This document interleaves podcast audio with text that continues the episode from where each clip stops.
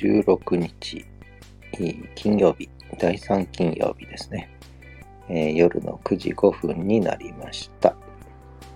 えー、始めるラジオキャンパスの第4回目になりますね。えー、今日も、まあいろいろね、お話ししていこうと思うんですけれども、え、今日はですね、一つは、うん、本を読んだんですよね。言語の本質。今非常に売れてる本ですね。ちょうどチャット GPT とかあの衝撃が走ったこともあって言葉をどう生み出すのかっていうね、そもそもその AI とかの機械がどう生み出すのかってで人間が生み出す言葉とどう違うのかとかね、そういったことが問題になってるわけですけども、そこでその言語の本質という本が、えー、中央公論社、中高新書から出されて、これがもう爆発的に売れていると。非常にいいタイミングでしたね。で、この本は私にとっても非常に大事な本というか、えー、まあ、その話を一つはしていこうと思ってます。で、まあ、あとは、あの、民泊の話をね、えー、しようかなと思ってます。それから、この2週間で書いたノートの記事の話をね、えー、していこうと思います。最初はやっぱりこの言語の本質、今井睦美さん、秋山さんですね、えー、2人の協調なんですけれども、この言語の本質という本は、これはとてもいい本ですね。まあとてもいい本というか、うん私は実はあの、言葉っていうのはすごくずっとこだわりを持ってきて、言語学とか記号論とかね、えー、こういった本もたくさん買って読んで、えー、かなり言語学記号論っていうのはハマったんですよね。えー、まあ、僕の専門領域で言うと、まあ、ビトゲンシュタインとかソシューとかね、え、そういった人たちの本も読みましたし、あとちょっと関連して現象学ってフェノメノロジーなんですけど、そういった現象学関連ともちょっと関連するんですが、結局、まあ僕の専門は政治学ということなんですが、政治というのは非常に言語、言葉による活動だったりするんですよね。つまり言葉の力で現実を変えていくっていう部分が政治学の場合にはあって、えー、そういう意味では非常に言葉っていうのに関心もあったし、人間にとって、あるいは人間社会にとっての言語活動っていうのは一体何なんだろう？で政治現象における言語の役割って何なんだろうっていうのは非常に興味があってですね、これは大学院時代ぐらいから非常に興味を持ち始めて、で、えー、私の書いた助手論文は、ほとんど言語学の話とかね、哲学の話とか出てくるんですよね。で、まあ、助手審査の時には、これは政治学の論文じゃなくて、哲学とか言語学の論文だって言われたくらいなんですが、で私としては言語学もわからない哲学もわからないで政治学ができるかぐらいのつもりでねえー、まあ、開き直っていたわけですけれども、で、その時に、言語学には実は3つの分野があるんですね。一つは記号同士の関係。これがまさに AI の世界ですね。記号と記号のつながり。そこから文章を生み出してくるわけです。で、今 AI、チャット GPT はこの記号の連鎖をディープラーニング、たくさん深く高速に学習することで自然な文章を生み出すようになった。公文論と言います。これ公文ですね。公文。公文論。で、もう一つが言葉は、例えばこれがこの本。ね、本と言ったら、その本という物質と言葉がつながるわけです。あるいは犬と言ったら、犬っていう言葉と実際の動物がつながるわけです。これを意味論の世界って言うんですね。記号と対象のつながりを扱うのは意味論の世界。記号同士の関係は構文論の世界。これ記号現象の2つの領域。で、もう1個の領域があるわけですよね。それがプラグマティックスっていうんですけども、語用論って語を用いる。つまり、人が言葉を用いる。人が記号を用いる。うん、まとめると、記号と記号の関係が構文論の世界。で、これがずっと言語学の世界ではメインだったんですね。言語の構造を明らかにする。で、実は今の AI とか機械学習もその言葉のつながりを学んでるわけです。で、もう一つが記号と対象の世界。これが意味論の世界って言うんですけど、この意味論が実は AI 分かってるかっていうと、分かってない可能性があるわけです。ただ今、画像処理とかも、えー、含まれてますから、AI の学習には。そうすると、その画像を、えー、ものと認識して、これはリンゴである、これはみかんである、これは猫である、この花の名前は何々である、ということはできるようになってるので、そういう意味では、実は AI は意味論の世界も理解しつつある。で、ところが問題はここですね。人と記号の関係です。人が記号を用いる。えー、ちょっとあれ取ってって誰かに言ったとします。二人人がいてね、あれ取って。これ AI にわかんないんですよね。あれって言っても、あれ、あれってどれっていう、何ですかになっちゃうわけです。で、これはやっぱり具体的に体、身体ですね。体と意識と自分っていうのを持った人が複数いて、で、その複数いる人同士の間で言葉が通用する。ね。えー、これが語用論。語、言葉を実際に用いる世界ってことになるわけです。で、例えば、えー、元気って聞く。これは元気って言葉なんだけども、いろんな意味を持つんですね、シチュエーションによって。ね、えー、元気っていうね、元気、えー、いろんな聞き方でいろんな意味合いを持つ。ごめんとかね、えー、悪かったね。だってこれだって言い方によって、例えば悪かったなって言ったらね、これはあんまり謝ってないわけですよね、例えばね。そういう、こう、実際の言葉を用いる場面っていう、ここが本来言語現象の人間にとっての言語現象の一番のメインな領域なんですが、ところが、これ1990年代ぐらいから言語学、記号論っていうのは非常に盛んになってていったんですが、えー、ウンベルト・エーコとかね、皆さんご存知だと思いますけども、記号論の世界っていうのは、ところが記号論の世界は構文論に集中してきたんですね。言語の全体の言葉のつながりを明らかにするっていう構文論の世界で、これが記号論というふうに順化されていったわけです。で、私はそれにすごい不満があってですね、もちろん言語構造を明らかにするのは重要なんだけれども、そこだけやってても言語現象わからないだろうっていうふうにずっと思ってたわけですよね。で、もう一個意味論の世界もだから記号現象の中では取り上げられてきたんだけど、決定的に欠けてたのがいわゆる語用論。言葉を実際に人間が用いるっていう世界の分析がなぜか言語学の世界では隅に追いやられて扱われてこなかったんですよね、十分には。で、今回出たこの今井さん、えー、秋田さんの本の画期的なところは、そのまさに、えー、御用論の世界に焦点を当てている。えー、で、その時の一番彼女たちのメインになるのがオノマトペ。オノマトペわかりますか？えー、ワクワクするねとか、えー、今日はヌクヌクするねとかね。そのいろんなこう音とか様子を、えー、言葉で表す、えー。ちょっと胸がドキドキするとかね。えー、そういう言葉、これはオノマトペって言うんですけど、このオノマトペのに焦点を当てることによって、その言葉を実際に用いる場面。でもっと言うと、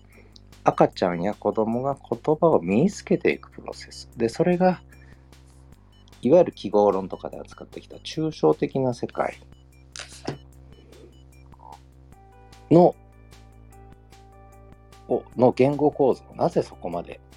えー、獲得していくのかっていう抽象的なあ記号体験をどうやってできるのかっていうことを今回この今井さんと秋田さんかなり、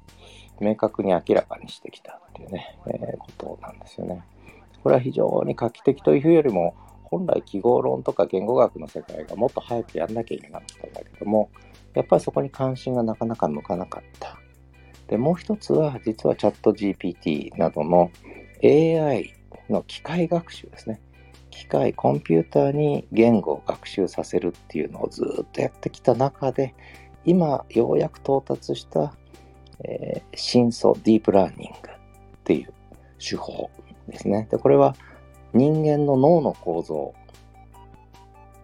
と同じような仕組みをコンピューターの中に作ったわけですよね。で、それにもあとコンピューターに自律的に学習させる。っていうことをやるわけです。だから自然な言語、言語のつながりの中で自然な言語が生み出せるようになってきた。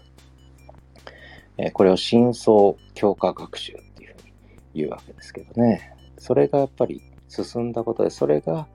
一番自然な言語を生み出すってことは分かってきたっていう。だこれが、つまり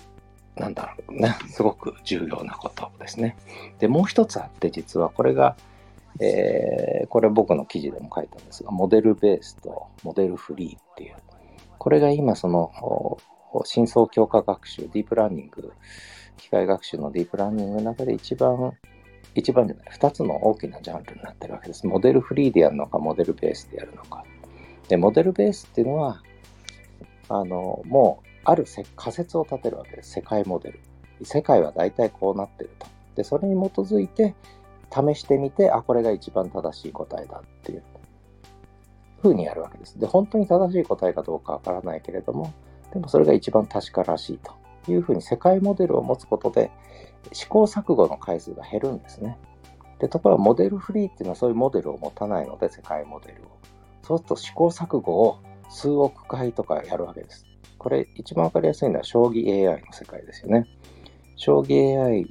もモデルを持ってやるかどうかでだいぶ違うわけです。えー、モデルを持たずにやると全ての場合の数を全部何億通り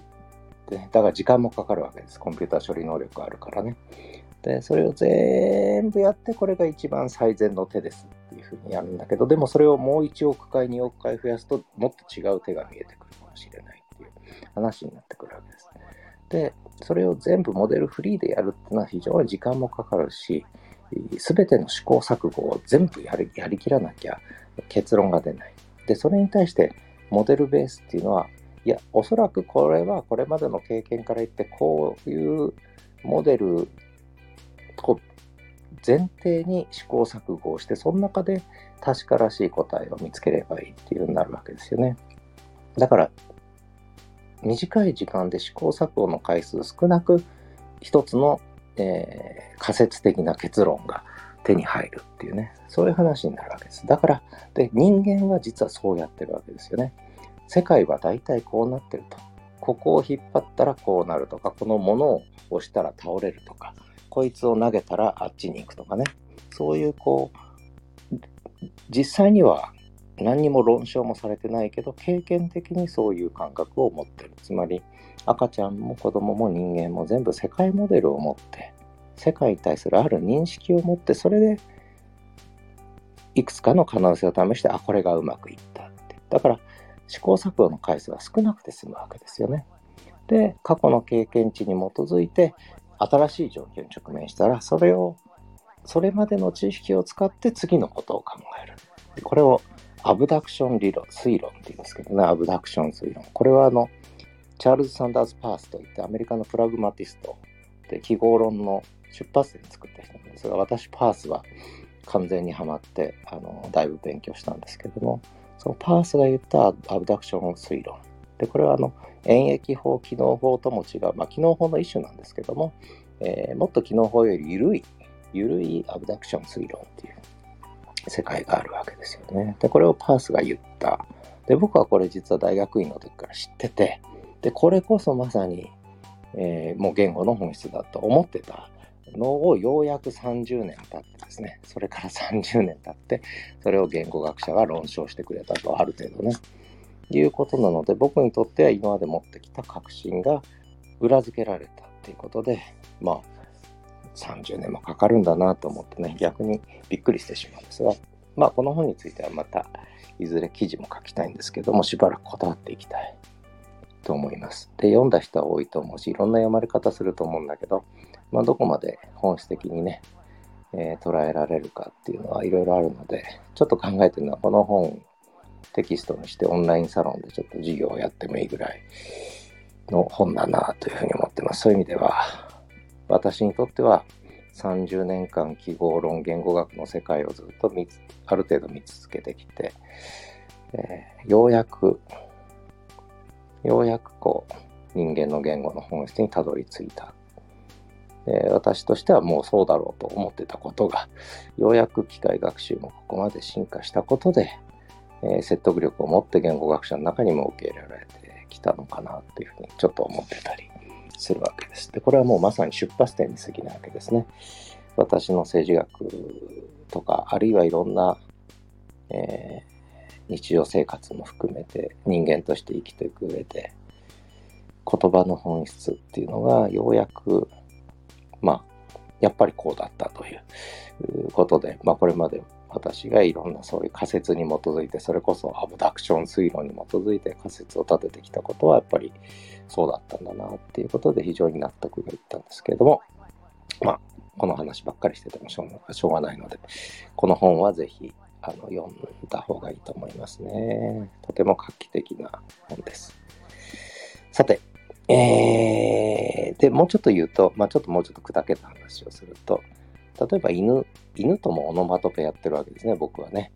えー、今日はおやつ、おやつ、あまあ、オノマトペだけじゃないね。言葉も通じますね。今日はお風呂入ろうかとか、シャンプーしようかとかね。全部これ通じるわけですよ、犬はね。だから、これは本当に、えー、まあ、ただ、犬は抽象的な推論まではなかなかいかないし、言葉も喋れるような、えー、体の構造を持ってないのでね。でも一生懸命喋ろうとしますよね。で、ここで、えー、私はコミュニケーションの本質、むしろ言語の本質はいいけども、コミュニケーションの本質は何かっていうことをね、もっともっと、えー、突き詰めてみたいなと思ってます。で、もう一個、えー、脳の進化史という記事を書きました。脳の進化史。これは、この話とも絡むんですが、生物が脳を持つようになって、え人類が誕生して人類の脳が巨大化してところがそれがある一定の大きさで止まってでその人間の脳は外部脳っていうのをね、えー、生み出したわけです。自分の脳の以外に外側に脳を作り始めるんですね。でそれの最終形態が AI なんですね。これはもう道論理的に考えてもそうで、まあ、あるいは僕のアブダクション推論から言えばそういう結論になって、そうすると AI の、AI の脳というのは、これはホモ・サピエンス脳に続く次世代の脳という位置づけにどう考えてもなるんだよね。だからこのチャット GPT の衝撃っては皆さん思ってる以上に、それこそヨーロッパではかなり危機感を持って捉えられてますけど、それぐらいを、えー、恐ろしいことが起きてるというね、ことなので、まあこれも2年3年経てばもっとはっきりしてきますけれども、えー、まあ、知ってていいことじゃないかなと思います。まあ、私は私なりにね、これについてはもう少し深掘りをしていきたいと思ってます。それから、えー、っと、あ、で、それも関連しても、これあんま関連しないけど、日本の言葉という連載を始めてね、これやっぱり知らない言葉とか使ってないことがいっぱいあるんで、で、言葉がやっぱりね、いろんな言葉あるんで、これをちょっといろいろえー、使ってみたいなってことで、日本の言葉という連載始めました。1回目は傘。2回目が、なんだっけ、友。ね。えー、ちょっと皮肉とか、えー、アイロニーも込めて書いてる部分とか、いろいろあるんですが、私の経験に基づいたいろんな思いも込めて、ちょっと書いてるんですけど、まあ、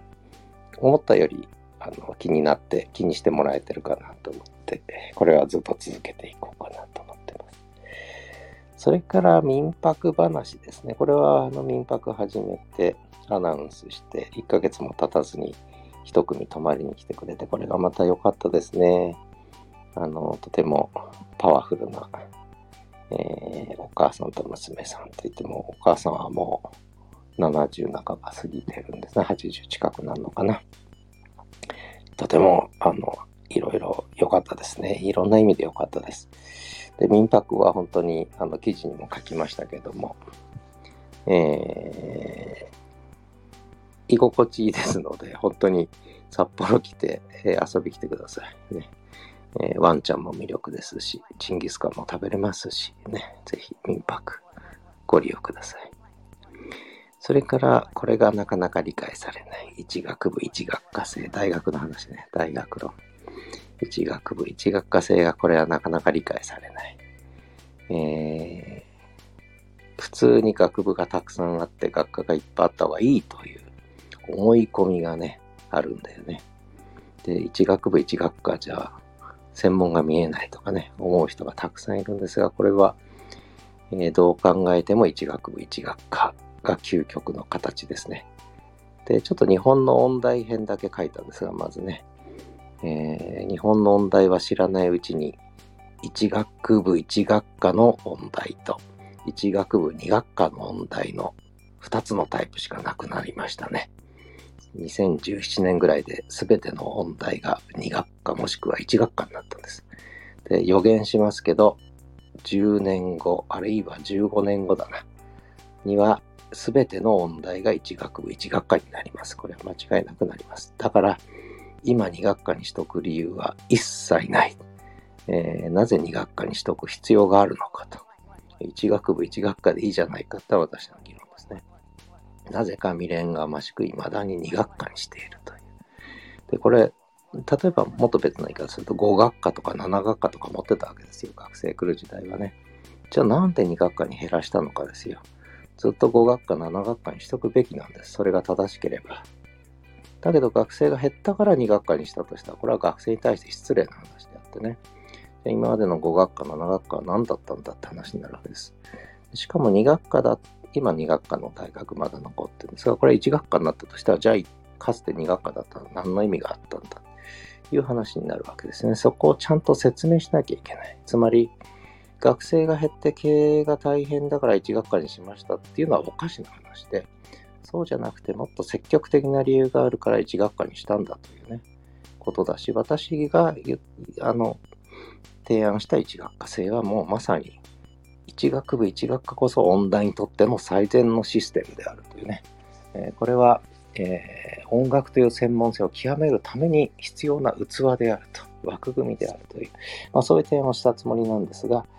まあでもそれはしょうがなく1学科にしましたみたいな、しょうがなくコース制にしましたみたいな風に思ってる人が未だにいるということ自体はね、私はまあ、ちょっとね、音大、日本の音大の将来にちょっと悲観的になる理由の一つですね。もっと一学部一学科生の積極的なメリットをどんどんどんどん活用してやっていけばいいのに、それがやりきれていないっていうのは、まあ、旗から見てて非常に、えー、歯がゆい思いをしています。まあ、そんなことで少し毒のある書き方をわざとしました。で、これは私、もし音大にいて当事者であればね、学長とかやってればこんな書き方は絶対しないわけですよね。だけど今部外者ですし、むしろそれぐらいの書き方しないと通じないという思いで、えー、あえて、えー、書いてるということなんですけどね。まあ、この話はこれからまだまだ展開しますので、えー、まあ、いずれ言語学と一緒です。言語学は 30年かかってようやくここに来ました。一学部一学科もあと10年、20年経たないと多分理解されないと思いますが、これはもう間違いなくこの枠組みに落ち着いていきます。と、まあ今日は偉そうなことばっかり喋ってますが、まあたまにはいいでしょう。そしてオンラインサロン。おかげさまでメンバー増えてきまして、で、プランもね、えー、1万円までのプラン用意して3000、5000円、1000円、3000、5000円、1万円のプラン用意しましたが、3000プランと5000プランで参加してくれる方も出てきました。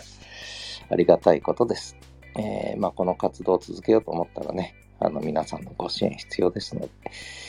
えー、ぜひ、えー、ご協力というか、ね、あの、興味あれば、ぜひね、定期購読4とか、このサロ入ってみるとか、ね、えー、していただいた方がいいですね。タイトル読んで記事、いい途中までしか読めずに、なぜかいいねを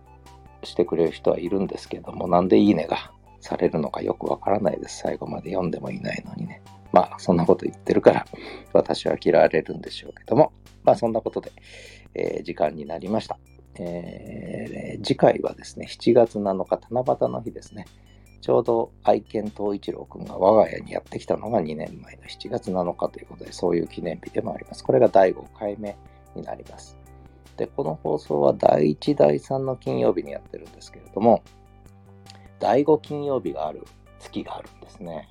で、これちょっとエネルギー余るので、第5金曜は番外編をやろうかなと思ってます。次6月30日ですけど、この日はちょっと、えー、なんかやろうかなと思ってます。番外編ね。えー、もし興味のある人は聞いてください。では時間になりましたので、えー、始めるラジオキャンパス2023年6月16日午後9時から9時半までの放送を終わりたいと思います、えー、次回7月7日またお会いしましょう。ありがとうございました。